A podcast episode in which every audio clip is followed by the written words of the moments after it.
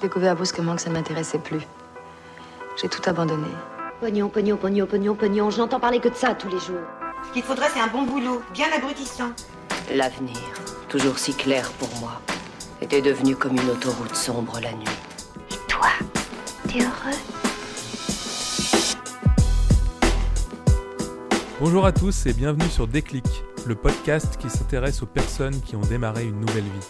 Qu'ils aient eu un déclic ou qu'ils aient pris une claque, nos invités ont su se réinventer. Aujourd'hui, je reçois Tristan Clémençon et Edouard Katz, les deux créateurs du food truck La Brigade, anciens joueurs de poker professionnels reconvertis dans la restauration. On parle de leur désir d'entreprendre, du coup de chance qui leur a permis de se lancer dans l'aventure, des difficultés de s'adapter au monde du travail après leurs années poker, et du plaisir qu'ils prennent à chaque fois qu'un client goûte leur slice. J'espère que cet épisode vous plaira, n'hésitez pas à en parler autour de vous et à vous abonner à la chaîne SoundCloud ou iTunes. A très vite et bonne écoute. Salut. Salut Victor. Salut à tous. Donc, euh, avant d'être euh, créateur de la brigade, euh, vous faisiez quoi dans la vie? Je te laisse commencer, Edouard. Écoute, moi avant d'être créateur de la brigade, euh, j'ai fait des études euh, en droit et en école de commerce. Ensuite, j'ai bossé 4 ans euh, pour euh, deux boîtes. Une, c'était SFR euh, la direction marketing et l'autre, c'était euh, Eurosport Poker, qui était une filiale de TF1. Et euh, je m'occupais du marketing du poker en ligne. Et, en fait, au bout d'un moment, j'ai arrêté. Et j'ai un peu joué au poker. Et puis au bout d'un moment, le poker, ça m'a un peu lassé. C'était pas une vie qui était faite pour moi et, j'avais un, projet d'entreprendre qui était présent depuis euh, un certain temps et qui s'est concrétisé quand j'ai rencontré Tristan, euh, qui avait ce même, cette même envie que moi. Ok, donc toi Tristan, c'est quoi ton, ton background? Alors, moi, j'ai pas eu la chance, en tout cas, j'ai pas fait d'études. Euh, j'ai commencé à faire des études en, en économie à la fac. Euh, j'ai arrêté au bout de six mois. Pourquoi? Pour euh, jouer au poker. Donc, vous avez bien compris que c'était le poker qui était le, le lien entre, entre Edouard et moi-même. Euh, donc, j'ai joué pendant cinq ans. Euh, cinq ans, un- un bon niveau, on peut dire. Euh, Ah, où euh, sur les deux dernières années, j'ai été sponsorisé donc par, par, par Winamax, qui est euh, le leader euh, du poker en France et, qui a toujours été la, le, le- le- le site internet, l'opérateur de jeux en ligne le plus attractif parce qu'elle était doté de la plus belle team de joueurs pro sponsorisés et j'avais la chance d'intégrer du coup cette prestigieuse team. Donc euh, voilà, pour moi c'était un peu, comme un rêve. Donc euh, j'ai fait cinq belles années de poker. Euh, pourquoi pas plus et pourquoi avoir arrêté? Je pense que tu me poseras des questions à ce sujet-là. Mais euh, pareil, comme Edouard le disait tout à l'heure, au bout d'un moment, une certaine, lassitude et c'est ça qui nous a emmenés vers d'autres horizons. Et alors du coup, comment, qu'est-ce qui fait que tu es devenu joueur de poker? Ça t'intéressait depuis que tu étais tout jeune ou c'était une vocation Je pense un petit peu comme Edouard, on a une forte appétence au jeu, au jeu, au gambling, à cet aspect un petit peu pari. Il faut savoir que les joueurs de poker, ils aiment bien parier sur tout et n'importe quoi. Et ça, c'est vrai que ça. En tout cas, c'est mon cas.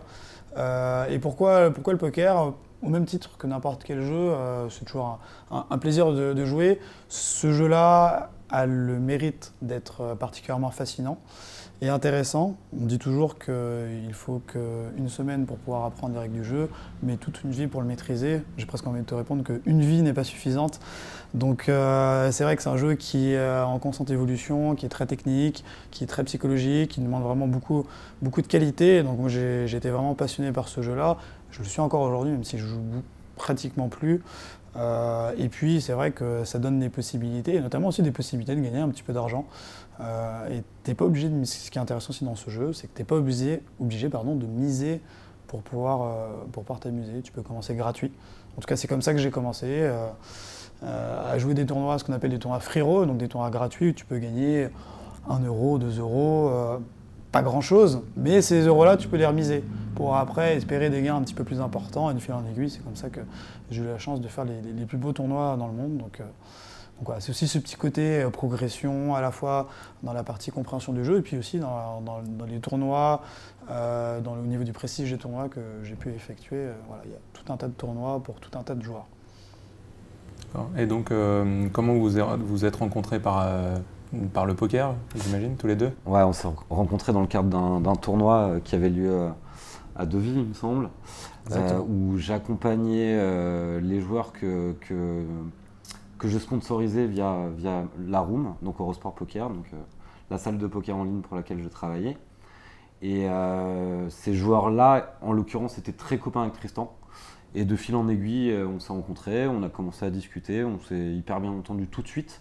Alors pas forcément d'un point de vue business, mais d'un point de vue amical, sans intérêt. À part l'OM et le PSG, où là on n'est pas du tout d'accord sur le reste, on est plutôt en, phase.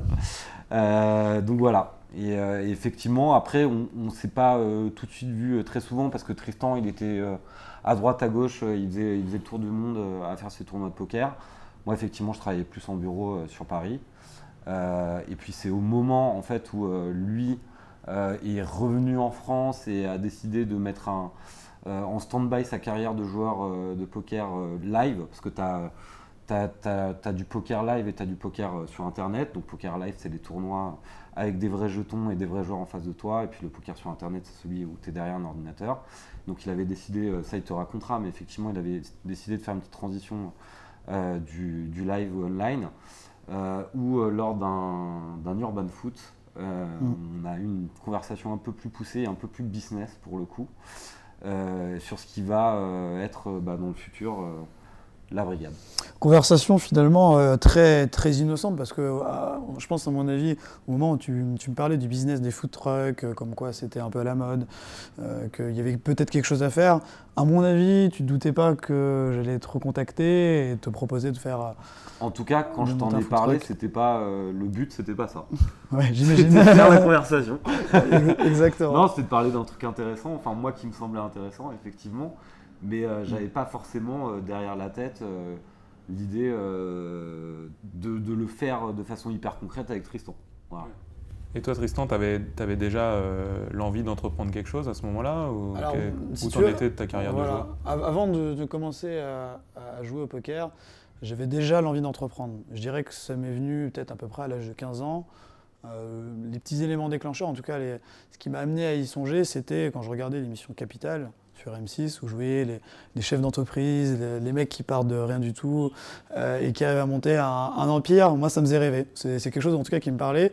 Et je me souviens, même dès la, dès la première, avoir dit à mon prof d'éco, euh, que j'aimais beaucoup. euh, voilà, j'ai envie de monter une entreprise et c'est à peu près les seuls cours que je suivais avec assiduité. C'était ces cours.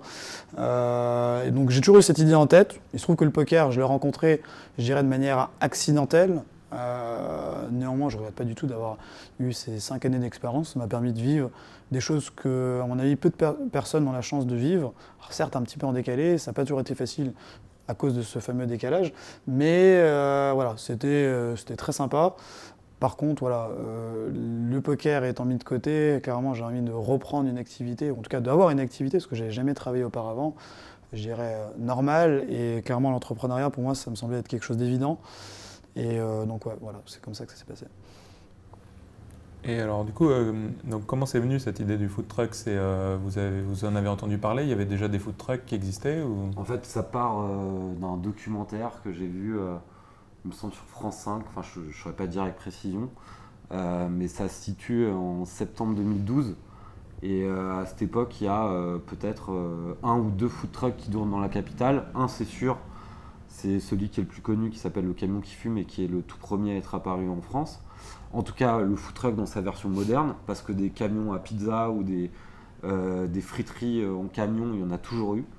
Euh, mais cette version un peu moderne, un peu marketée, avec un produit plus gourmet, c'était le tout premier. Et en fait, en voyant ça, effectivement, ce qui m'est tout de suite venu à l'esprit, c'était que ça répondait à beaucoup de besoins euh, qui. Ça répondait en fait à l'évolution euh, des besoins des consommateurs. Voilà. Et je me suis aussi dit que c'était un moyen facile et pas cher, et là je mets des guillemets dans le pas cher, euh, de lancer un business. Voilà. Et effectivement, parce que dans le documentaire, il parlait de celui qui était en France, mais il parlait surtout du phénomène aux États-Unis, qui lui avait déjà pris beaucoup plus d'ampleur, et où il montrait euh, des mecs en totale reconversion, euh, qui, étaient, qui avaient dépensé, je sais pas, 20, 30 000 dollars dans leur camion et qui faisaient le tour de leur ville et qui vendaient euh, des tacos ou des burritos ou je sais plus ce qu'ils vendaient. Et, euh, et les mecs cartonnaient. Ils avaient des queues de fous, ils utilisaient Twitter. En fait, Twitter, ça a été l'un des principaux outils de développement des food trucks aux US. Et, voilà, c'était hyper axé là-dessus et j'avais trouvé ça hyper intéressant. Et toi, du coup, Tristan, tu étais réceptif à cette idée euh, dès le départ ou comment qu'est-ce qui t'a convaincu de te lancer euh, Bah déjà, c'est un projet entrepreneurial, c'est-à-dire que que ce soit la restauration ou un, autre domaine, j'étais forcément intéressé et très à l'écoute. Euh, ce qui est aussi intéressant dans ce projet, c'est de la restauration. Et la restauration, moi personnellement, c'est quelque chose qui me parle, dans le sens où, d'un point de vue consommateur, la dégustation, manger, bien manger, euh, c'est clairement une passion. Et puis aussi, il y a l'aspect service, l'aspect euh, faire plaisir aux clients. Voilà. Euh, Et ça, euh, faire plaisir aux clients ou même faire plaisir à des amis à l'occasion d'un dîner, c'est quelque chose qui me botte énormément. Donc, euh, joindre l'agréable à l'utile, euh, bah, pour moi, ça me semblait être tout simplement très logique. Donc, euh, ça me parlait, c'était concret.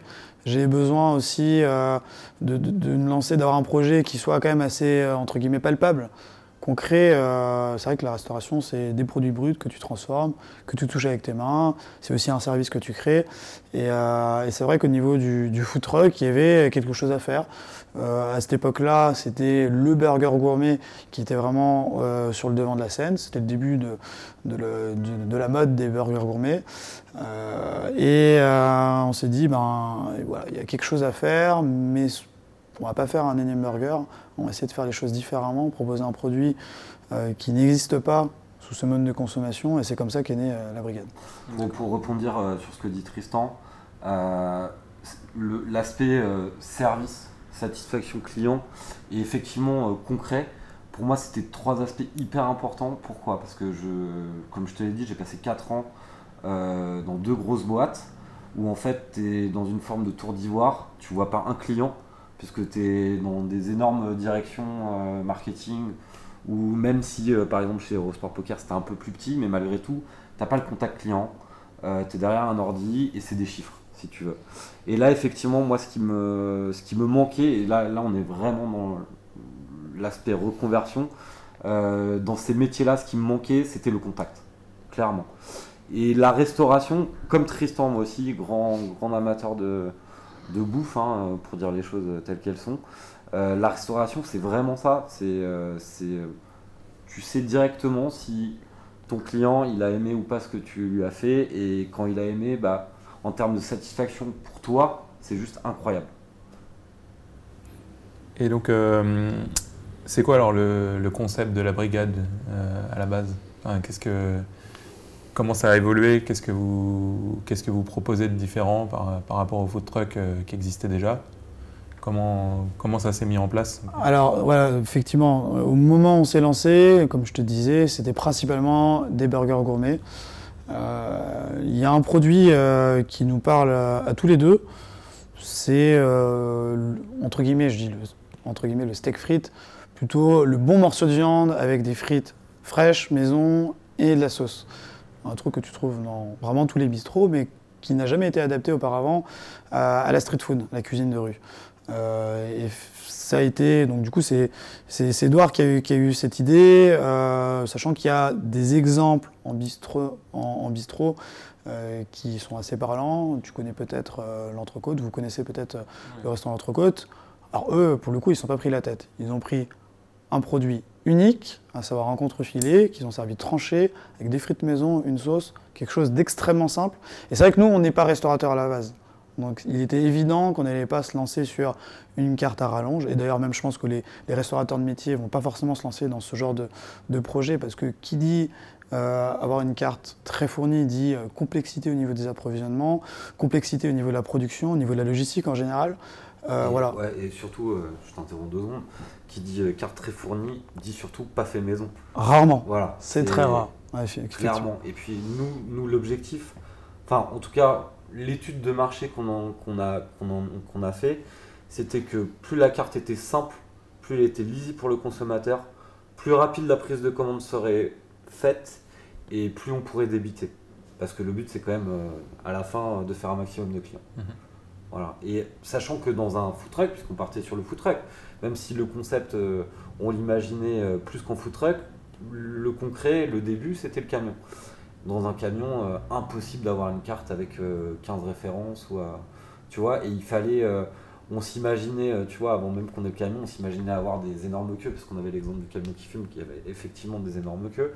Et on se disait, mais attends, si on veut envoyer un max, faut qu'on ait une carte la plus simple possible, qui soit la plus facile à envoyer. D'accord. Et euh, donc, du coup, euh, qu'est-ce que qu'est-ce que vous avez apporté de, de plus euh, Est-ce que au tout début de l'aventure, on vous entendait parler tout le temps de, de slice? Ouais. Donc, Est-ce que c'est quelque chose que vous avez inventé ou c'est euh, Alors, c'est- c'est- on ne peut pas dire qu'on a inventé ça. Par contre, ce qu'on a inventé, entre guillemets, c'est effectivement de rendre la consommation de la viande, d'un morceau de viande, parce que, bon, tu as la viande, tu as le steak haché, si tu veux, mais d'un vrai morceau de viande. En l'occurrence, nous, notre, notre euh, morceau euh, phare, c'est l'onglet de bœuf, euh, de la rendre euh, consommable de façon nomade. C'est-à-dire que tu peux très bien manger ce, euh, qu'on te sert debout, dans la rue, en marchant, euh, sans avoir besoin de fourchette ou de couteau. C'est là où il y a une réelle innovation. Et, euh, c'est ça qui a, attiré les gens en fait. Parce qu'effectivement, on a rendu un, produit que, que les gens n'imaginaient manger que assis à table dans un bistrot, et ben là on l'a sorti de ça en fait. Euh, quand on quand on décide de se lancer comme ça dans un food truck, c'est quoi les, les étapes? Qu'est-ce que qu'est-ce que vous avez dû faire avant de vous lancer? Combien de temps ça a duré? Alors déjà, il a fallu euh, réfléchir au concept. Réfléchir au concept, à la, pertinence, effectuer un business plan, savoir euh, étudier le marché, voilà, savoir euh, ce qu'on allait faire, à quel prix on allait euh, le, proposer, proposer notre offre. Il a fallu trouver une caution cuisine, donc un chef, un chef cuisinier, qui nous a accompagnés dès le début de l'aventure. Effectivement, comme je te le disais tout à l'heure, ni Edouard ni moi-même n'ayant fait de la cuisine au niveau professionnel. C'est très facile de faire la cuisine chez soi, même d'être bon cuisinier, c'est une chose. Gérer une cuisine euh, pro, avec euh, des grandes quantités, des appros, c'est totalement différent. Et évidemment, les normes d'hygiène sont beaucoup plus restrictives euh, en restauration commerciale. Donc, euh, si on peut revenir sur la, Euh, Ouais, sur les, sur la question. les- sur les, les différentes étapes pour, pour y arriver, pour, pour vous lancer en fait. En fait, ouais, en gros, c'est apprendre le métier. Ça commence comme ça, en fait. C'est vrai que ni Tristan ni moi, c'est plus que n'étions cuisiniers. C'est juste qu'on connaissait rien à ce milieu-là. Donc on partait de zéro. Donc, euh, et il y avait une difficulté supplémentaire, c'est que le marché du food truck, il était naissant. Donc effectivement, on a fait une étude de marché, mais on a fait une étude de marché sur un truc qui n'existait quasiment pas. Avec euh, peu, Avec très peu de données, ouais. Très peu de données, euh, quasiment impossible de rencontrer, de rencontrer des, des restaurateurs, du moins des food truckers. Depuis euh, le début de notre aventure, c'est-à-dire il y a à peu près 4 ans, euh, beaucoup de, de potentiels nouveaux restaurateurs, potentiels nouveaux food truckers nous ont contactés et ont eu la chance d'avoir des, des témoignages de personnes comme nous qui ont déjà une certaine euh, expérience, qui ont un certain vécu, qui ont des conseils, des avertissements, des mises en garde à, à- à proposer à ces gens-là. Et c'est vrai que nous, on n'avait pas ça. Donc euh, on allait vraiment à tâtons. Pourquoi alors? Parce qu'ils voulaient garder leur secret ou... Ils sont pas nombreux déjà. Non, il il point. il y en avait très peu. Et Mm. puis, euh, effectivement, euh, ils n'étaient pas forcément euh, très communicatifs euh, sur. euh, ils ne voulaient pas donner les infos. On, puis- sentait que. Ouais, et puis même eux, même eux, ils n'avaient pas un- forcément un recul Et- nécessaire et- et hein, ils par ont rapport à l'activité. Exactement. C'est-à-dire que effectivement, les, les- Tristan a complètement raison. On est contacté peut-être une fois par semaine par un mec qui veut monter son food truck. Bon, quand on a le temps, on lui donne deux trois tips. Quand il le fait de façon, quand son, quand il le fait de façon sympathique entre guillemets, où on a, on sent qu'il y a un, vrai truc, on va lui donner deux trois conseils. Mais euh, nous, on a forcément fait des erreurs. On a clairement fait plein d'erreurs. Mais c'est pas grave. On a aussi appris grâce à ça. Mais on a fait des erreurs parce qu'effectivement, il n'y avait personne pour nous dire faites pas ci, faites pas ça. Il y a eu aussi une autre difficulté, euh, c'est euh, la question des emplacements. Savoir que pour un food truck, l'emplacement, évidemment, il est, il est majeur. C'est pas comme quand tu achètes un fonds de commerce pour un restaurant physique, fixe, euh, où euh, ben, tu ouvres euh, techniquement quand tu veux. Si tu as envie d'ouvrir 7 sur 7 ou 7 sur 7, tu n'es pas obligé de te poser la question est-ce qu'il faut que je demande autorisation pour ouvrir tel jour ou tel jour? Le food truck, c'est le cas. C'est-à-dire que tu ne peux pas aller à un endroit quelconque et s- décider d'ouvrir sans autorisation préalable ton food truck. Donc euh, c'est un travail, si tu veux, euh, quotidien, constant, euh, pour juste uniquement avoir le droit d'ouvrir ton restaurant. Donc t'imagines quand tu fais un business plan, tu pars donc d'une feuille blanche et tu ne sais pas si tu vas pouvoir ouvrir ou pas. Donc forcément tu vas partir avec une hypothèse où tu peux ouvrir un maximum, mais cette hypothèse elle est... C'est-à-dire quoi exactement? En- Un restaurant, tu peux caler une hypothèse euh, tant au jour d'ouverture. Et ça, ça, sera quelque chose qui, bah, si tu décides d'ouvrir 7 sur 7, tu pourras ouvrir 7 sur 7. Le food truck, c'est différent. Le food truck, tu vas d'abord te dire, je vais ouvrir grosso modo 10 fois, sauf qu'en réalité, l'hiver sera peut-être plus 5 fois, peut-être que l'été, tu monteras à 10, peut-être à 15 fois, mais tu peux avoir déjà un gros delta entre le nombre de services que tu as effectués. Et après, évidemment, et ça c'est le cas à la fois pour les food trucks et également aussi pour les restaurants fixes, il faut faire un prévisionnel de, entre guillemets, de quantité, de nombre de couverts servis. Au food truck, tu as deux variables à appréhender, sans expérience dans la restauration, c'est autant de dire, c'est euh, à la louche. Et au, au restaurant, tu as déjà cette difficulté d'imaginer combien tu vas faire de chiffre d'affaires, combien tu vas faire de couverts, euh, mais tu n'as pas à te poser la question combien de jours je vais ouvrir. C'est toi qui le détermine. Et donc, ce qui a été aussi difficile euh, pour développer la partie, la partie food truck, c'est qu'on essaie d'obtenir des emplacements, donc on essaie d'obtenir le droit d'ouvrir, mais le problème c'est que tant que tu n'as pas le camion, en gros, euh, on t'écoute pas. C'est-à-dire qu'on va juste te dire euh, Hum, ça a l'air très intéressant, ça me donne faim, votre concept a l'air top, revenez nous voir quand vous aurez le camion et quand vous aurez quelque chose à nous faire goûter ou à nous montrer. Mais euh, Et, et ça, et ça, franchement, il n'y a que dans le food truck, quand tu y penses, où, euh, enfin, dans, dans l'univers euh, commercial, et bah, t'es, quand tu as ton, ton commerce, bah, tu n'es jamais sûr d'ouvrir. Ouais, donc ça veut dire qu'il faut, euh, il faut déjà avoir le camion et ça se trouve, Exactement. votre camion, vous pouvez même pas le mettre. euh, Exactement, c'est-à-dire le jour où on a reçu le camion, on ne savait pas si on allait. euh, tu vois, on, on avait une date, si tu veux, on savait parce qu'on avait dealé une date euh, sur le premier jour d'ouverture, mais le, par contre, le lendemain, on ne savait pas si on allait ouvrir. C'est une des difficultés majeures du food truck euh, versus le- la restauration euh, classique, clairement. Cette incertitude. Et ce travail aussi euh, constant pour pouvoir remplir euh, ton calendrier, ouais. C'est-à-dire que tu es obligé de travailler. Le, le temps, c'est du temps passé. Le- ce temps-là coûte de l'argent et cet argent-là, tu n'as pas besoin de l'investir pour pouvoir ouvrir ton restaurant. Tu ouvres quand tu veux. Et donc euh, concrètement, à- pendant cette période, euh, votre temps, vous le, vous le passez à faire quoi? Vous passez des coups de téléphone, vous repérez des endroits vous... La, la période pré-arrivée du camion, tu vois? Ouais. Ouais. Bah, il y, a, y a déjà. euh, Il y, a, il y a toute, euh, donc, y a toute la phase concept, toute la phase étude de marché, euh, toute la phase euh, conception du camion. Ça nous a pris beaucoup de temps parce qu'effectivement, on, bah, on se posait 10 milliards de questions sur euh, comment aménager le camion. On n'était pas cuisinier. Euh, donc on- à ce moment-là, on a notre concept en tête. On a un peu dû faire une semi-confiance aveugle aux mecs qui ont construit le camion, quoi, parce que. dont c'était le métier. C'était quand même une société qui était spécialisée et qui, pour le coup, euh, c'est beaucoup ultra spécialisé dans le monde du food truck. Euh, ils font des, des camions euh, restauration, aussi des camions, tout type de camions que tu vas trouver sur les marchés. Euh, bon, fort heureusement, ils avaient déjà un certain savoir-faire et pour le coup, on peut dire qu'ils ont été de bons conseils. Mais c'est vrai que dans l'organisation de notre cuisine, c'est ultra important d'avoir une organisation qui sera ultra optimisée. Et j'ai vu beaucoup de food trucks qui étaient organisés un peu n'importe comment, où tous les éléments y étaient, mais euh, dans le schéma pratique, euh, ben, c'était très compliqué. Il y a eu beaucoup de croisements, beaucoup de, flux euh, euh, non maîtrisés. Enfin, c'était en gros difficile de travailler dans, ce type de. Voilà, il n'a pas fallu se planter. Je trouve rétrospectivement qu'au niveau de l'organisation, compte tenu du budget qui était quand même assez réduit par rapport à notre camion, notre camion nous a coûté euh, 35 000 euros avec du matériel neuf, une cellule neuve et euh, un châssis d'occasion. C'est un, camion qui avait déjà 150 000, euh, 150 000 km. On n'est pas trop mal. Maintenant, c'est vrai qu'aujourd'hui, il commence à, à Il est vieillir un peu euh, vieilli celui-là. sérieusement. Et alors, euh, du coup, euh, comment, euh, comment vous avez financé ce projet Euh, le, le camion notamment? Alors le, le camion, en fait, on, on va dire qu'on a démarré par un coup de chance. Euh, puisque au moment où on démarre l'aventure, euh, bon, Tristan et moi on joue encore un peu au poker. Et, euh, et en fait, bah, il s'avère qu'un soir, j'ai gagné deux tournois de poker qui ont suffi au financement du premier camion.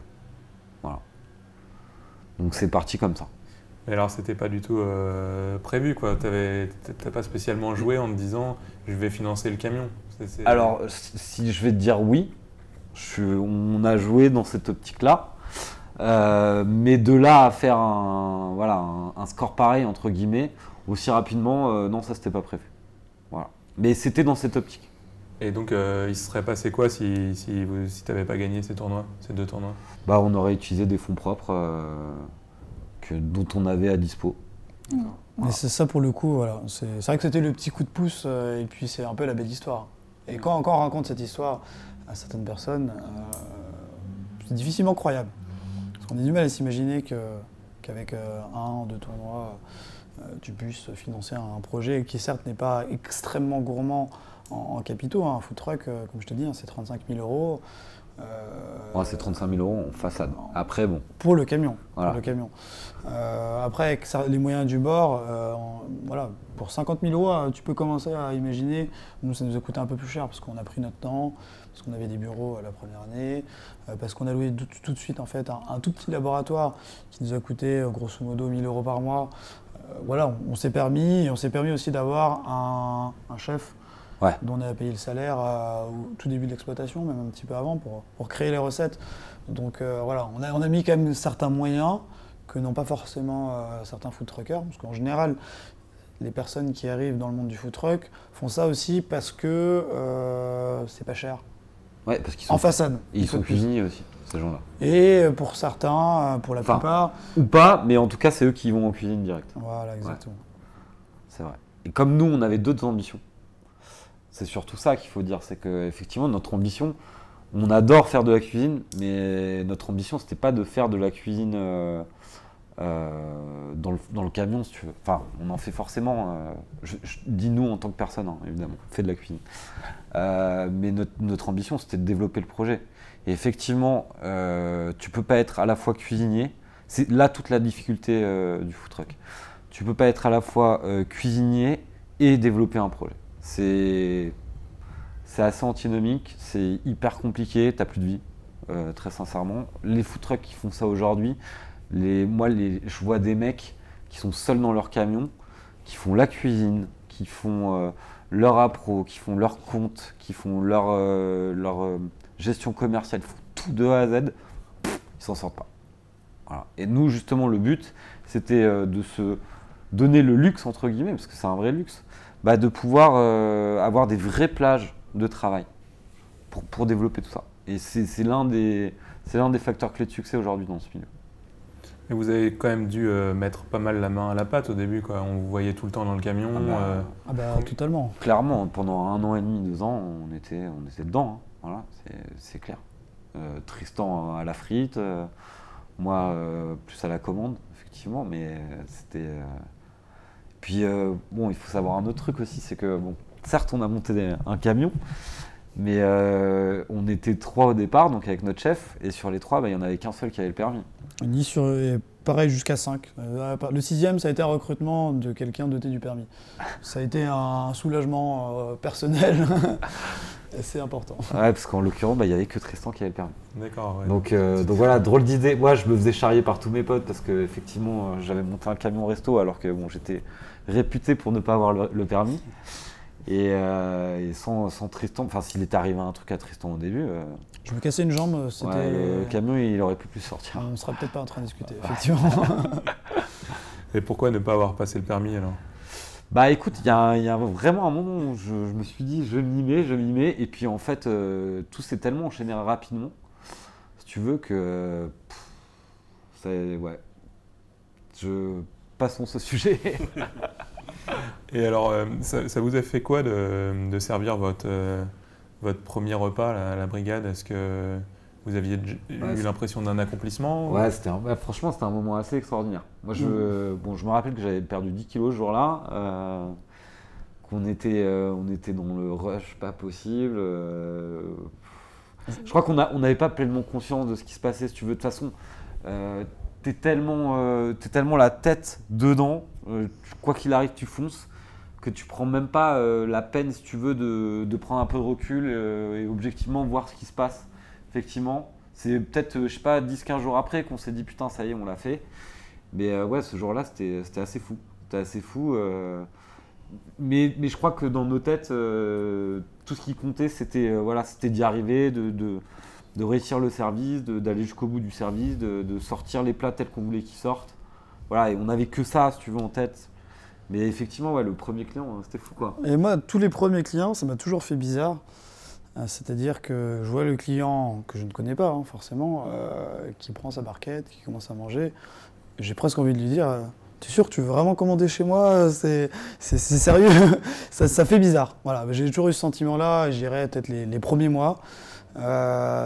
J'étais étonné que des clients s'intéressent, s'approchent de notre camion, alors que c'est totalement normal. Euh, et Rappelle-toi, au début, dépensent de l'argent pour pouvoir manger chez nous. il y a même au bout de 2-3 mois, il y avait des mecs qui venaient, euh, genre de loin de fou, qui venaient au camion. C'est vrai, quoi. c'est vrai, c'est vrai. C'est ça, ça nous, ça nous surprenait toujours. Mais très rapidement, genre, on a eu des mecs de Toulouse, de Marseille et tout qui sont venus, quoi. Et ils sont venus que pour le camion. Ils, sont- non, ils, ah, ils étaient de passage à Paris, Ça mais en tout cas, dans leur passage à Paris, il y avait, tu vois, il fallait qu'ils passent par chez nous. Et ça, ça c'était vraiment fou, quoi. Et euh, du coup, euh, comment vous êtes, comment vous êtes formé euh, pendant cette- toute cette période? Vous avez lu des bouquins, vous avez pris des cours de cuisine? Parce que vous avez quand même dû faire la cuisine aussi avec votre chef, j'imagine. Vous ne vous l'avez pas laissé faire tout, quoi. Alors, euh, pour la cuisine, tout simplement, euh, en tout cas pour ma part, j'ai beaucoup appris à, à ses côtés. C'est lui qui m'a qui, m'a montré euh, euh, tout son savoir-faire. Alors, fort heureusement, on était quand même sur de, comment dire, des manipulations relativement simples. Je dis bien relativement parce qu'il y a certaines complexités, notamment à la cuisson des viandes, puisqu'on est quand même un, food truck et un restaurant maintenant à viande, et ça nécessite quand même une certaine technique euh, et une organisation. Maintenant, euh, j'ai beaucoup appris effectivement à ses côtés. Euh, On a eu d'autres cuisiniers, d'autres personnes, d'autres employés qui ont un background de cuisinier, à- auprès de qui j'ai- pas mal appris. Ça s'est fait voilà, sur le tas. Euh, clairement, toi-même sur la vente, je pense que des expériences en vente, tu as dû avoir deux trois jobs Ouais, saisonniers. ouais, j'en avais deux, trois. J'avais bossé à Paris Plage, j'avais vendu des sandwichs. euh. Et d'ailleurs, dans mes souvenirs, mais c'était en, en tant qu'étudiant, et dans mes souvenirs, c'était l'une des expériences qui m'avait fait le plus kiffer. Donc, euh, ouais, moi j'adore le contact client, j'adore, euh, j'adore le challenge de, de vendre plus que ce qu'il aurait acheté de base. Euh, ouais, j'aime beaucoup, en fait, j'aime beaucoup l'interaction et discuter avec le client. J'adore ça. Donc effectivement, naturellement, euh, ouais, moi je me suis plutôt mis euh, sur cet aspect-là, bien que euh, voilà, je, je- je regardais quand même ce qui se passait en cuisine, j'étais quand même curieux de ce qui se passait. Euh, mais euh, ouais, naturellement, Tristan était plus doué pour la cuisine et moi plus pour le, le côté euh, relation client, ouais, effectivement. Est-ce que vous avez eu des moments de doute où vous vous êtes dit euh, peut-être qu'on se lance dans un truc trop gros, ou peut-être que peut-être qu'on va pas réussir? Alors, je pense qu'on a deux, deux expériences différentes. Ouais, le peut-être qu'on va pas réussir, ça peut traverser l'esprit, mais de vrais doutes, euh, pff, non, franchement, En tout cas, ouais, absolument aucun. euh, ouais. À aucun moment. euh, Il y a eu des moments compliqués, il y a eu des moments chauds, il y a eu euh, euh, des émotions très positives, des émotions très négatives, euh, de la fatigue, euh, des Ouais. moments. Enfin, il y a eu tout, il y a vraiment eu tout. Mais clairement, euh, on était sûr de notre concept, on était sûr de notre capacité à mener à bien ce projet, qui n'en est qu'à son commencement, en tout cas, je l'espère. Euh, pas vraiment. Pas vraiment. On- Ouais, moi, ouais, ce, que je, ce que je trouvais dur au début, c'est qu'effectivement, euh, Tristan euh, est un garçon très intelligent, mais il avait effectivement aucune expérience du travail. Euh, donc, je m'embarquais quand même dans, une, dans un truc où j'avais aucune expérience de l'entrepreneuriat. J'avais certes une expérience euh, en tant que salarié, si tu veux, Euh, mais en fait, on était tous les deux complètement novices euh, dans l'entrepreneuriat. Et en plus, Tristan, lui, avait donc ce passé de joueur de poker et donc aucune expérience dans le travail. Donc il y avait, si tu veux, l'inconnu, c'était ça quoi. En Mhm. plus du fait qu'on se lance dans un, dans un métier qu'on ne maîtrisait pas du tout. En plus. Voilà, a beaucoup d'inconnus.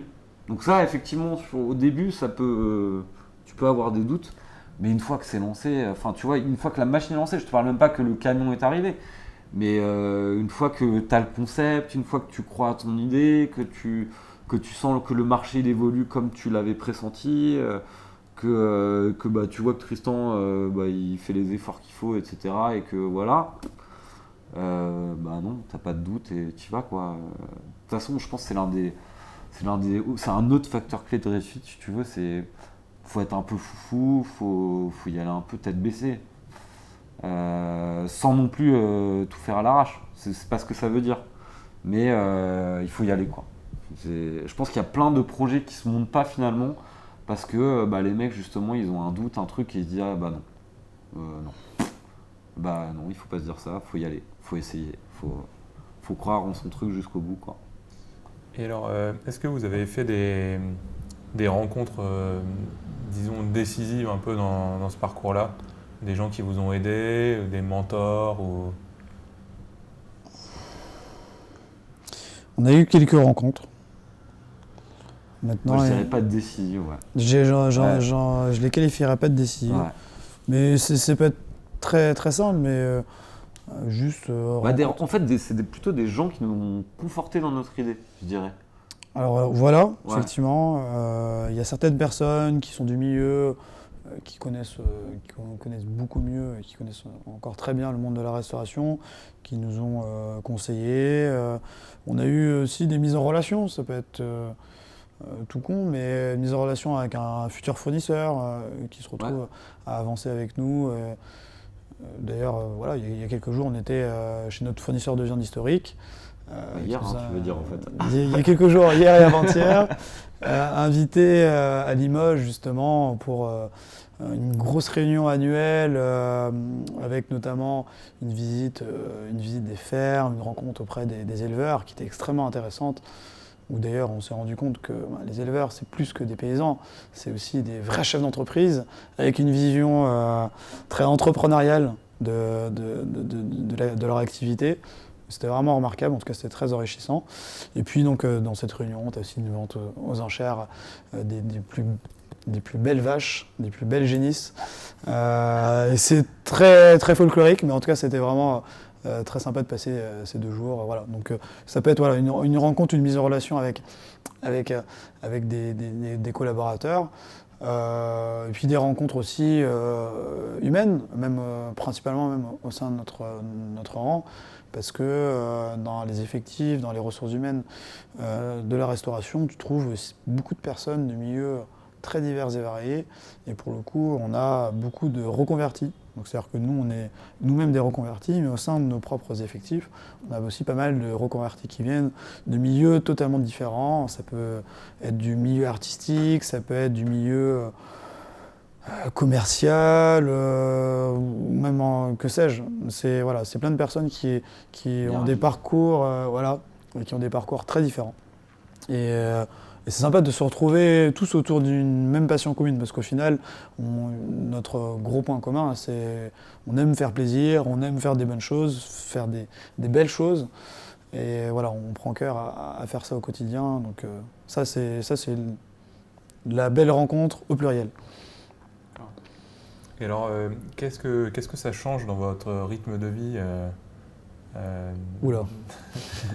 bah, le- Tu veux vraiment poser cette question Non, mais par rapport, au- par rapport au- à votre passé de joueur de poker, euh, qu'est-ce que ça, qu'est-ce que ça a changé Le joueur de au, poker, au début et maintenant, quoi, parce Ouais, que c'est- surtout à Tristan hein, qu'il faut. le jeu- le joueur de poker, et, et il a une vie euh, très particulière. Déjà, par définition, il a une mauvaise hygiène de vie. On, peut le dire. Euh, il voit quasiment pas le jour. Il joue, à- si tu joues sur Internet, euh, c'est principalement la nuit, euh, en tout cas soir, euh, tard le soir, pardon. Euh, en décalé, euh, le week-end. euh, euh, il se lève rarement avant, midi. Évidemment, dans la restauration, il faut se lever tôt, il faut se lever très tôt. Et il y a un rythme, il y a un enchaînement. euh, et particulièrement dans le monde du food truck. Alors déjà, dans la restauration, tu te lèves tôt, tu te couches tard. Mais dans le monde du food truck, euh, ben, il faut en plus de ça ramener le camion euh, sur la base, il faut le laver, etc. Ah, c'est l'inverse en fait. Si, si- franchement, tu veux faire une comparaison en termes de rythme, hein, je parle de rythme de vie, c'est clairement l'inverse. Voilà, exactement. Et le, le temps passe très très vite dans la restauration, parce que les journées passent à une vitesse hallucinante. Mais en, en termes de rythme, ouais, c'est totalement, euh, totalement l'opposé. hein. Et ça a été difficile de, de t'adapter à ça, euh, par exemple, toi ou... Pas du tout. Non?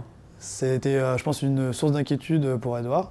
Parce que tu devais, tu Alors devais te oui- poser la et question. non, parce que euh, au final, on a quand même mis, enfin tu vois, on a, on a eu un an, si tu veux, pour. euh, Pour apprendre C'est-à-dire qu'il n'est pas passé, euh, il- tu vois, il- on, va, on va dire le 30 septembre, il était encore joueur de poker et le 1er octobre, il avait un camion. Tu vois ce que je veux dire? Oui, c'était Non, il y a eu un an.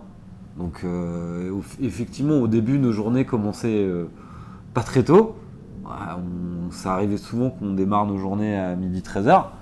Mais au fur et à mesure, euh, ça a commencé de plus en plus tôt. Et puis au final, le jour J, tu vois, on était déjà quasi dans le rythme. Même si effectivement, une fois que tu as le camion et que tu rentres vraiment dans le dur, c'est un autre rythme. Mais euh, non, en vrai, j'avais pas trop d'inquiétude. Enfin, si, si tu veux, au jour 1, 1 Oui. Ça- même pour moi, hein, j'avais j'avais des inquiétudes. Ça, ça s'est fait, ça s'est fait tout seul, naturellement, sans se poser de questions. D'accord. Et alors, euh, qu'est-ce que euh, qu'est-ce que le poker vous a apporté euh, dans cette vie d'entrepreneur? Est-ce que tu penses que ça a été euh, positif? Est-ce que tu penses que tu as appris des choses dans le poker que tu, dont tu te sers maintenant ou, ou pas? Ça, c'est une très bonne question. Une excellente question. Euh, déjà des rencontres. Bravo, Victor. Des rencontres, euh, parce que dans le poker, euh, notamment dans le poker à très haut niveau en, live, en, réel, tu rencontres euh, des, personnes, des personnalités et notamment aussi beaucoup de chefs d'entreprise. Qui tu vas retrouver sur, les, sur les tables de poker? Tu vas retrouver soit les joueurs de poker, donc des personnes comme moi, souvent relativement jeunes, soit des personnes qui sont là, pas forcément à la base par leur qualité de joueur de poker. Ça ne veut pas dire que c'est des mauvais joueurs, Euh, mais plutôt plaisir. pour le plaisir. Voilà. Euh, eux, ils, ils vont avoir des activités vraiment purement euh, Récréative. euh, récréatives, exactement. Et un tournoi de poker, ça coûte beaucoup d'argent. Donc ces gens-là, donc, du coup, tu as un filtre au niveau de l'argent. Et évidemment, ceux qui ont les moyens de jouer des gros tournois de poker, c'est ceux qui ont beaucoup d'argent. Soit c'est des héritiers, soit pour la plupart, ce sont des, effectivement des chefs d'entreprise et qui ont en général, pour beaucoup, euh, des- de très belles sociétés, qui ont une grosse expérience entrepreneuriale. Euh, et voilà, ces, personnes-là sont, sont très intéressantes. On peut rencontrer des, des- des grosses stars, je dirais, de l'entrepreneuriat, du monde de l'entreprise. Euh, le plus connu, je pense, Xavier Niel, Mhm. euh, Antoine Arnaud aussi, euh, effectivement, fils de Bernard Arnaud, euh, qui, a été un éminent euh, joueur de poker, qui a joué pendant plusieurs années. Euh, des personnalités aussi. T'es en Euh, train de citer leur nom, ils ont peut-être pas envie euh, que les gens sachent ça. Euh, Kouchen, je pense c'est- c'est- connu par euh, beaucoup de personnes. Ou Patrick Bruel, évidemment, j'aurais dû commencer par lui. Euh, voilà, des personnes, des personnalités que tu n'as pas forcément l'occasion de rencontrer, euh, bah, que tu retrouves d'égal à égal, je dirais, au sein d'un tournoi de poker. Donc déjà, ça c'est le, côté rencontre. C'est toujours intéressant et, et c'est vrai qu'être en contact avec ces personnes-là, plus particulièrement les chefs d'entreprise, dans le cadre du développement d'une société, pour soit demander des conseils, soit pour un objectif de levée de fonds, c'est intéressant. Maintenant, de là à dire que ça apporte, ça m'a apporté euh, quelque chose en particulier, euh, autant tu peux faire un parallèle très fort entre l'entrepreneuriat et le poker. Tu as cette vision, je dirais, un, peu financière et stratégique à la fois. Euh, on va beaucoup parler de risk-reward, euh, de retour sur investissement. Je risque tant pour gagner tant avec telle expérience de, gain. Et ça, effectivement, c'est des données qui sont euh, fondamentales dans, le business. Euh, maintenant, de là à te dire que ça te permet de développer des skills. Alors là, je suis pas complètement d'accord. Moi, je trouve que, par exemple, en parlant pour toi, la concentration sur, sur un temps important, je pense que c'est du poker que tu l'attires. Parce que Tristan, c'est clairement une personne qui peut rester 4 heures devant un ordi à monter des tableaux, etc., euh, sans bouger, tu vois. Et ça, je pense que ça vient, euh, ce skill, enfin en tout cas cette, euh, euh, cet élément-là, il vient, il vient du poker. hein. Je pense que c'est des, des- des bases que tu as déjà, je ne vais pas dire que c'est inné. Mais qui ont été renforcés par le poker aussi. Le, le voilà, mais euh, si j'avais pas joué au poker, euh, j'avais travaillé dans, une, dans des boîtes comme celle où tu as travaillé, peut-être que j'aurais pu aussi travailler ces mêmes skills euh, avec autant d'efficacité. Disons que euh, c'est difficile de dire que le poker, ça apporte. Euh, ça peut apporter quelque chose sur le plan pécunier, ça c'est évident. Maintenant, euh, voilà, euh, ça reste un jeu, ça reste euh, quelque chose de, récréatif. Et je dirais, je retiendrai en un euh, les rencontres, et pour le reste, je pense qu'à mon avis, le poker n'est pas forcément une étape nécessaire. Et euh, du coup, toi, tu as été euh, quand même euh, pas mal sous le feu des projecteurs, notamment tu as fait troisième d'un gros tournoi au tout début quand tu avais 19 ans. Euh, Est-ce que tu arrives à retrouver cette adrénaline que tu pouvais avoir dans le milieu du poker, dans ton métier? Ou est-ce que c'est complètement différent et tu acceptes de, bah, de quitter le, le- le feu des projecteurs quoi? Il y a, beaucoup, moins euh, d'adrénaline euh, dans, le monde du business, dans le monde de la restauration. Euh, disons, le côté émotionnel est, éloigné, est très peu éloigné. Il n'y a, pas ce, ce qu'il y a dans le poker et dans, pas mal de jeux du, type poker, c'est effectivement le côté gambling, le côté ascenseur émotionnel. tu passes d'un état de colère à un état de joie pour repasser dans un état de déception en espace de temps très réduit. Je dirais que c'est beaucoup plus flat au niveau émotionnel euh, dans le monde, dans le monde de la restauration. Euh, c'est beaucoup plus réfléchi aussi. Euh, c'est lent, c'est une évolution lente. Euh, voilà, c'est pas les mêmes émotions. c'est à peu près les mêmes mécanismes. La vision court terme, la vision long terme, la vision de, rentabilité, de retour sur investissement, ça c'est vraiment, euh, tu peux faire un parallèle très fort entre, ces deux milieux-là, Euh, mais, ça s'arrête à peu près là. Et euh, c'est pas, trop difficile cette sensation de, de servir des frites alors qu'en fait on t'a servi des cartes toute ta vie? C'est différent. Ah, tu l'as préparé, ça là. hein Elle, est, ma- elle est marrante cette comparaison, c'est très différent. Tant- mais tant que tu fais les choses, et c'est le plus important, euh, tant que tu fais les choses par passion et que tu aimes ça, euh, non pas que j'aime particulièrement faire les frites ou j'aimais particulièrement faire les frites, mais j'aimais particulièrement faire, faire plaisir au client et, et essayer de lui sortir les meilleures frites possibles, comme j'aimais particulièrement à recevoir deux cartes et essayer de jouer le meilleur coup de poker possible à chaque instant. C'est euh, voilà, tant, que tu fais les choses par passion, euh, il n'y a aucun problème et, et tout est que du positif entre guillemets. Mais par exemple, moi j'avais été frappé euh, quand, quand je te voyais dans le camion en train de faire des frites, je me demandais euh, à quoi tu pensais. Tu vois, est-ce que, est-ce, que par exemple, tu déjà en fait, étais déjà en train de te dire, je fais ça parce que euh, dans 2-3 ans ça va marcher, et j'aurai deux food trucks, un restaurant, ou est-ce que juste tu profitais du moment présent et tu étais content d'être là euh, à servir des clients quoi? Alors euh, réponse 2, clairement. Euh, si tu, au moment de faire des frites, tu penses au futur et à te dire bon voilà ça c'est que, que le temps d'un certain moment et que cette, cette période-là justement dure plus longtemps prévu, tu vas très mal le vivre. Et, et, euh, non, non, il faut, faut profiter de chaque instant. Je savais évidemment au fond de moi-même et de façon à la fois consciente et inconsciente que euh, j'allais pas faire des frites euh, toute ma vie. Maintenant, euh, maintenant c'était un vrai plaisir de faire ça, d'avoir fait ça. Il faut savoir que quand tu fais des frites avec, un, avec une notion de débit, t'as pas trop le temps de réfléchir et de te poser ce genre de questions. Il y a euh, un petit singe qui, Euh, qui fait de la timbale à l'intérieur pour donner le rythme. Non, il faut savoir aussi surtout que à chaque bande de frites qu'il faisait, il en goûtait au moins 3-4, tu vois, donc euh, ça va. Il y avait aussi l'aspect euh, plaisir euh, gustatif. ça aide à tenir, c'est clair.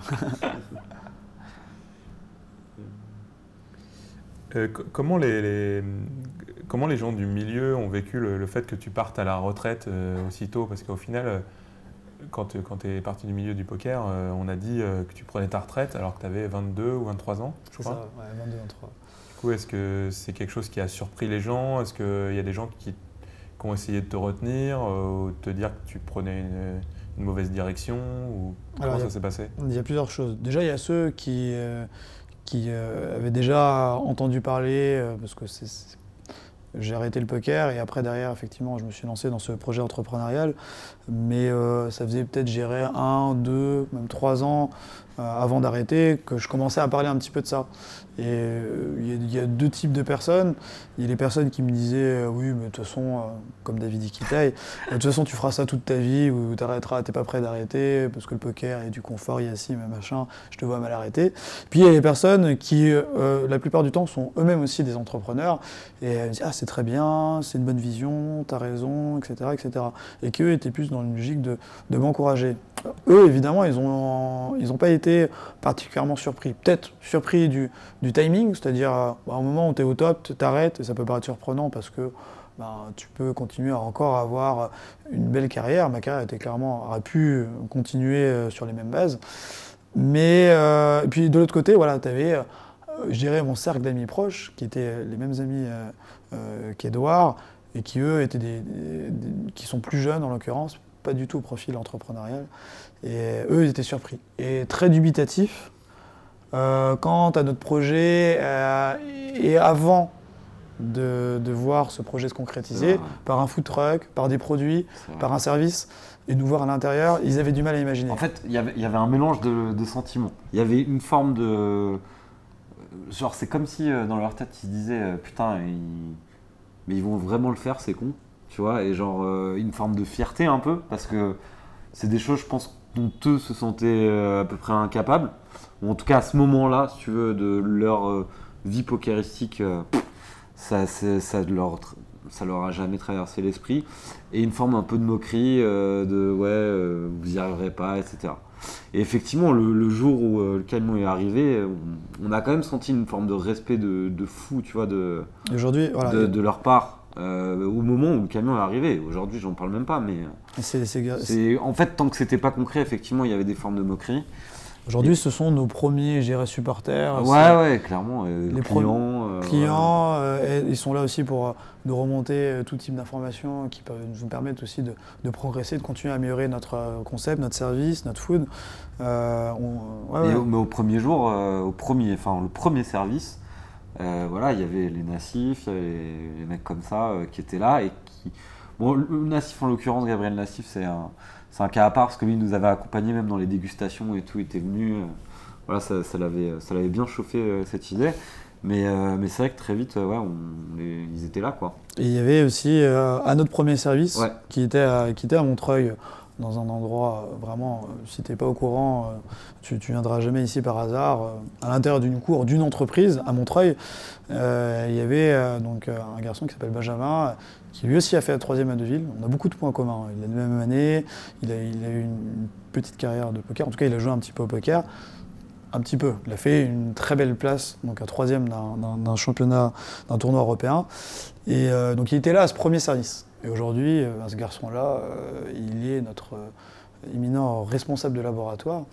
Donc il a démarré en tant que client et, et- et supporter, a intégré euh, nos, nos effectifs euh, en- dans le but de monter un food truck parce qu'il y avait cette idée-là aussi. Ouais.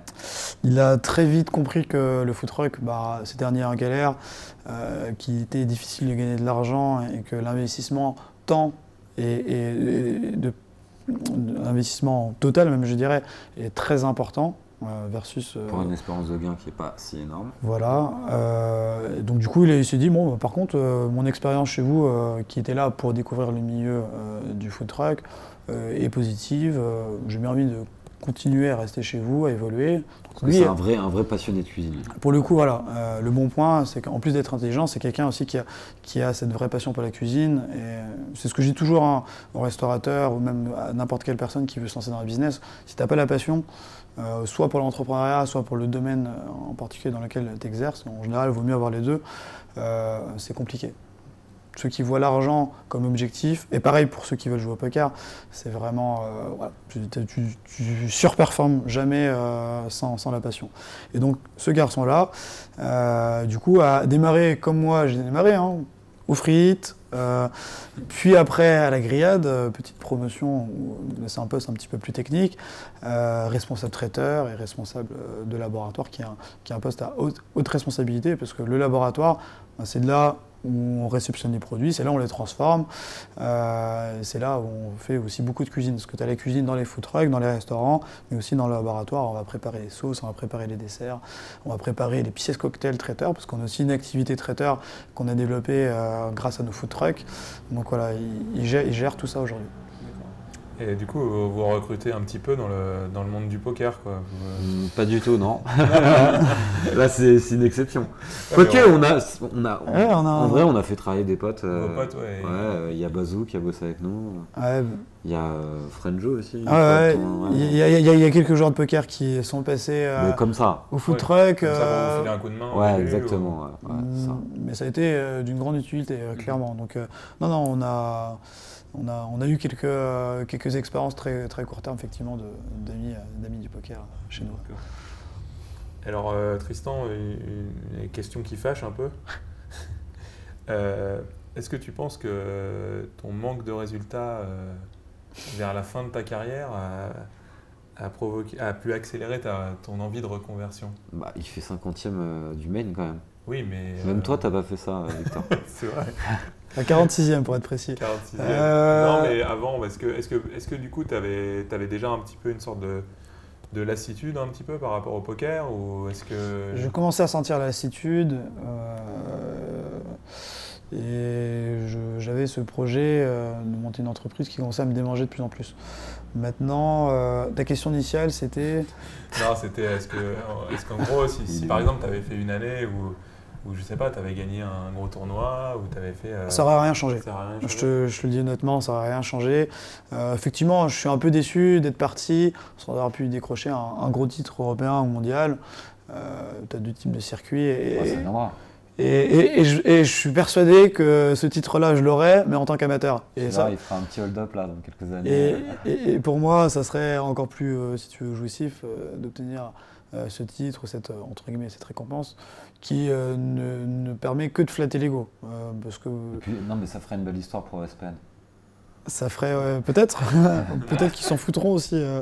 Mais et puis d'ailleurs, le poker, c'est un- c'est une passion. Ça l'était au moins à un moment donné, à- de façon intensive. Maintenant, c'est un virus. Et un virus que tu as à vie. Donc euh, je pense que dans 5 ans, dans 10 ans, tu auras quand même des probabilités de, de me rencontrer, de me trouver de façon très ponctuelle autour des tables. Ça, c'est sûr. J'espère juste que Victor ne sera pas là en train de filmer.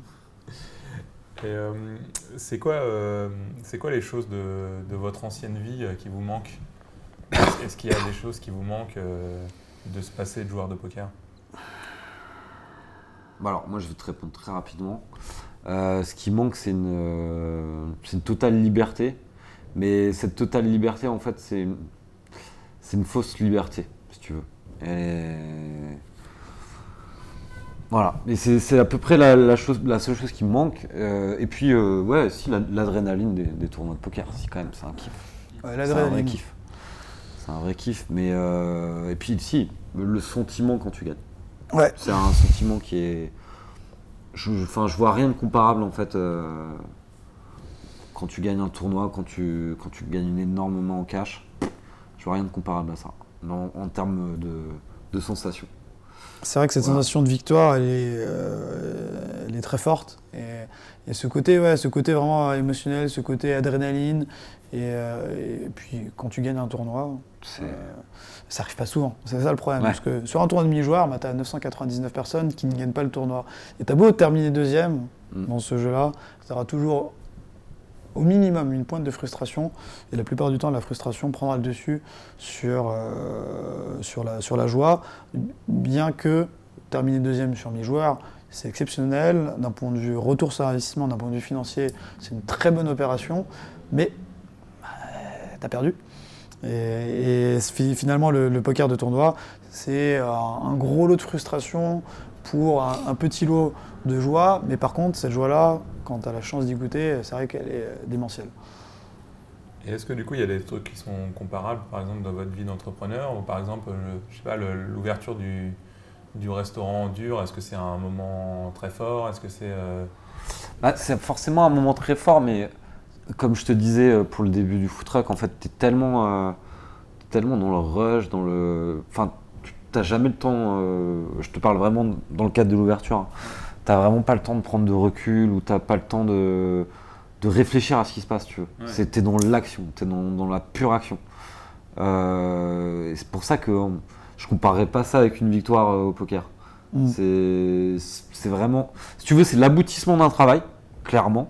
Comme euh, une victoire d'un tournoi, bah, c'est l'aboutissement euh, d'un long moment euh, d'un travail, hein, parce que bah, pour certains c'est un métier. Euh, mais le travail est quand même bien plus long pour l'ouverture d'un restaurant. c'est quand même beaucoup plus douloureux à l'accouchement. Euh, et, euh, et surtout, t'en profites peut-être un peu moins sur le moment. Effectivement, une victoire au poker, une fois que c'est, une fois que t'as gagné, tu vois, tu peux en profiter, c'est cool, c'est kiffant. Bah, ton resto, une fois qu'il est ouvert, euh, bah, le lendemain, il faut repartir au charbon. Quoi. Ouais, tu dois encore travailler Ouais. encore plus. Quoi. Ouais, c'est pas gagné. c'est que des étapes. t'as jamais gagné en fait. C'est ça, veux. exactement. Et euh, est-ce que du coup, maintenant, euh, rétrospectivement, le, le poker, vous voyez ça plus comme un- une expérience de vie ou comme une erreur de parcours? Moi, ni l'un ni l'autre, perso. C'était. euh, Moi, ça a toujours été une passion, euh, un jeu. Ça a jamais été euh, mon métier principal, si tu veux. Ça m'a permis euh, de gagner un peu d'argent euh, de poche, faut dire ce qui est. Euh, et de, kiffer, de passer des moments hyper kiffants avec des gens géniaux. Passer des bonnes soirées chez moi ou pas. Mais ça. C'est ni l'un ni l'autre. Voilà, si tu veux, ma réponse. Alors, erreur de parcours, euh, oui sur le côté accidentel, non sur le côté erreur, parce que c'est pas une erreur en soi. Euh, c'est effectivement un, parcours et euh, très original et donc une très bonne expérience de vie qui effectivement a bien fait de se terminer à ce moment-là. Je pense que c'était ni trop long ni pas assez long.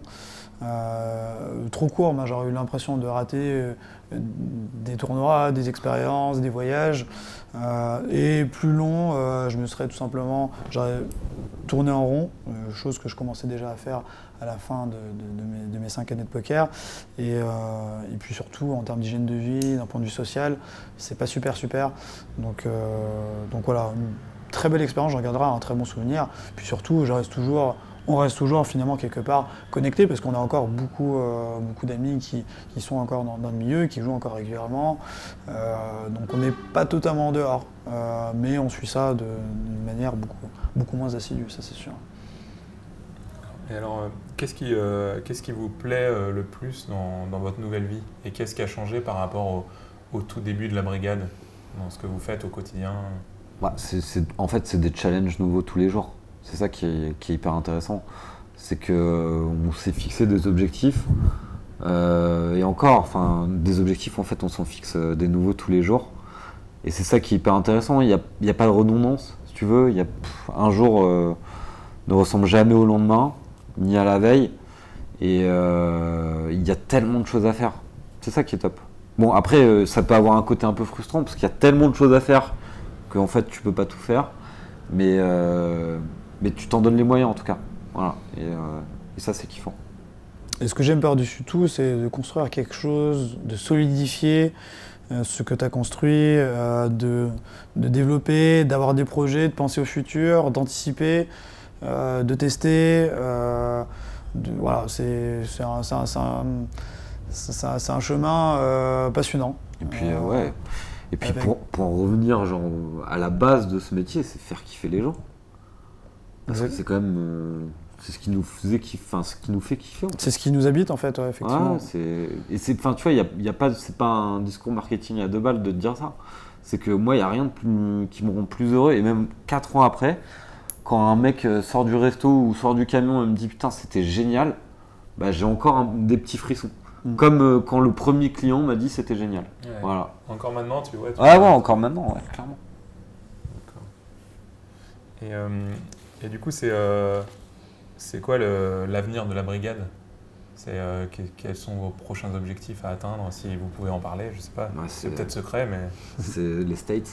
States, ouais. The Brigade? Bah, à terme, ouais. Ouais, À terme, ouais, ça fait partie des projets, en tout cas, euh, clairement. Mais, euh, mais pour commencer, euh, Déjà un deuxième restaurant euh, région parisienne, quelques restaurants dans la région parisienne. Après, effectivement, on aura des, des envies euh, de, de voir un petit peu plus loin euh, sur le, territoire français. Et puis, euh, l'ultime step, une fois que euh, je l'espère en tout cas, le marché français aura été en partie conquis. On commencera à s'intéresser au marché, mondial. Euh, c'est vrai que les États-Unis est une belle target. L'American Dream. Que, non pas qu'ils aiment forcément bien manger, mais euh, Ah, il y a Ils aiment bien manger quand même. hein. bien manger dans le sens quantitatif, ça c'est sûr. Ouais. Euh, mais c'est des, des très beaux marchés. Il y a, finalement, aux États-Unis, tu as beaucoup de, de villes euh, de taille comparable à celle de Paris. Et quand tu vois la- le, le potentiel du marché parisien, et tu te dis que ben, des marchés parisiens, il peut en avoir euh, plusieurs euh, au sein du- du- d'un même pays, là où tu dis qu'il y a un gros marché. Et euh, c'est quelque chose qui, euh, brandé sous le, le signe français de qualité, euh, le steak frites, voilà, c'est quelque chose qui parle à tout le monde. Il n'y a pas besoin. Peut-être qu'en Asie, ça leur parle un petit peu moins, mais effectivement, on a plein de clients asiatiques. on a plein de clients asiatiques. Ouais. Mais je veux dire, en Asie, en Ouais, Chine, Bien sûr, non, mais c'est vrai. au Vietnam, voilà. Donc, puis voilà. Donc, il y, a- il y a le temps de voir venir hein, d'ici là. Et euh, du coup, est-ce que, est que vous êtes déjà fier de ce que vous avez accompli euh, au moment T quoi? Moi, je, enfin, moi, je suis pas. euh, J'arrive pas à être conscient de ce qu'on a accompli. Enfin, je suis conscient de ce qu'on a accompli, mais on est tellement dans la projection de ce qu'on veut accomplir que c'est compliqué de s'arrêter à un moment T et de regarder derrière et de dire Ah ouais, on a quand même fait tout ça déjà. Je, je suis totalement d'accord avec Edouard. Pour être fier, je pense qu'il faut sortir euh, du milieu, il faut euh, être capable de prendre du recul. Là, à l'heure où on se parle, je vais pas dire qu'on a la tête dans le guidon, mais c'est un peu tout comme. Euh, on est dedans et on est concentré, on est occupé euh, et on discute au, quotidien des, problématiques actuelles, des problématiques futures, de nos projets de développement, des mises en place de nos projets. Euh, et effectivement, on n'a pas le temps de, se pencher, de faire une rétrospective et quand même on essaiera de faire ce travail-là. On n'arrivera pas à le faire de façon totalement libre, si tu veux. Donc fier. Tu, pourras nous poser cette question-là quand notre aventure euh, sera terminée, mais à mon avis, ça ne sera pas avant un bon moment.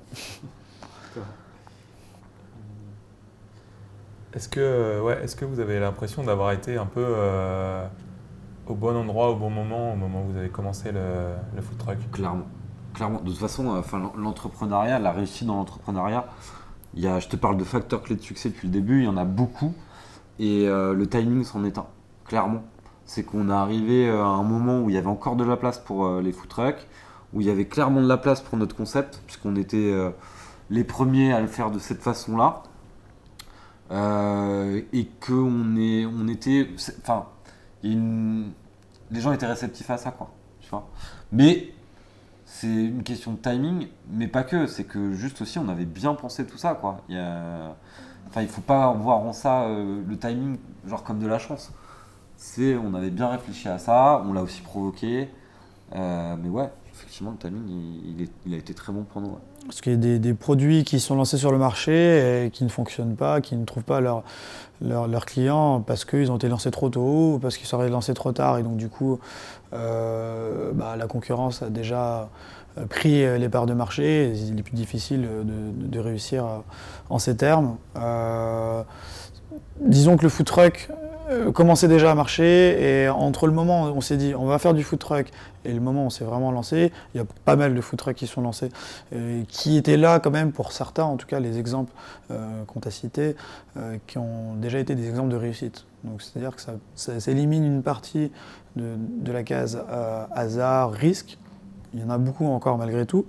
Et puis on a eu aussi cette, cette démarche, je pense à mon avis, bonne, qui était de démarquer d'un point de vue produit. Donc on a trouvé le modèle de, de- de- de commercialisation et au niveau du produit, je pense qu'on a eu raison de ne pas se lancer sur le burger, sur un énième burger. Et, et là, effectivement, il aurait été plus difficile aujourd'hui de à la fois réussir et euh, d'imaginer des perspectives d'évolution, d'agrandissement, de, croissance externe.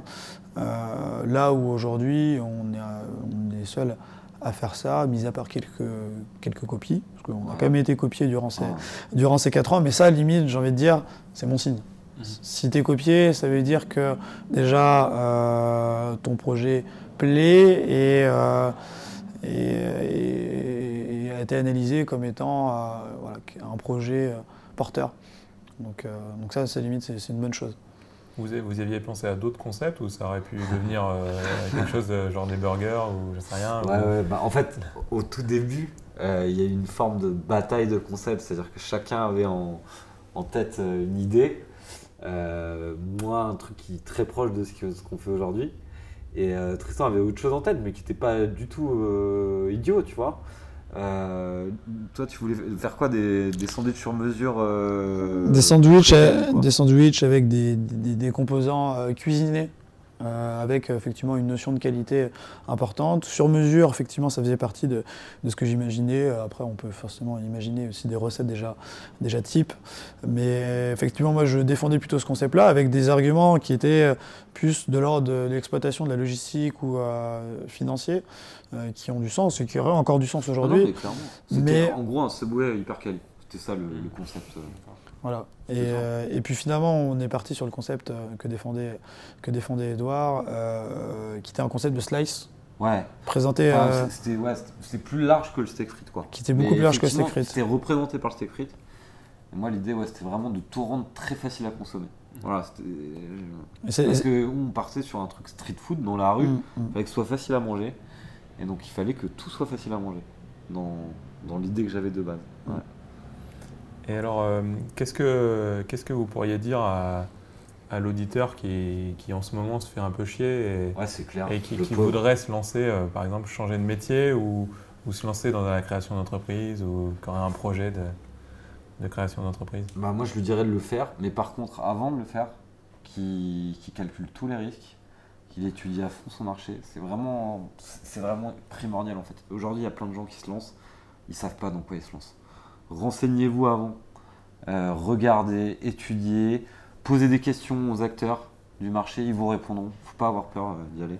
Nous, au début, on a eu un peu peur de ça et en fait, c'était idiot parce que je pense que les mecs auraient répondu à toutes nos questions. Euh, et voilà, il faut, faut vraiment, en fait, si tu as envie de le faire, si tu as envie de changer de vie, entre guillemets, faut, le- faut le faire, faut pas avoir peur de le faire, mais par contre, faut le faire de façon intelligente. Voilà, en étudiant, en étudiant la chose à fond.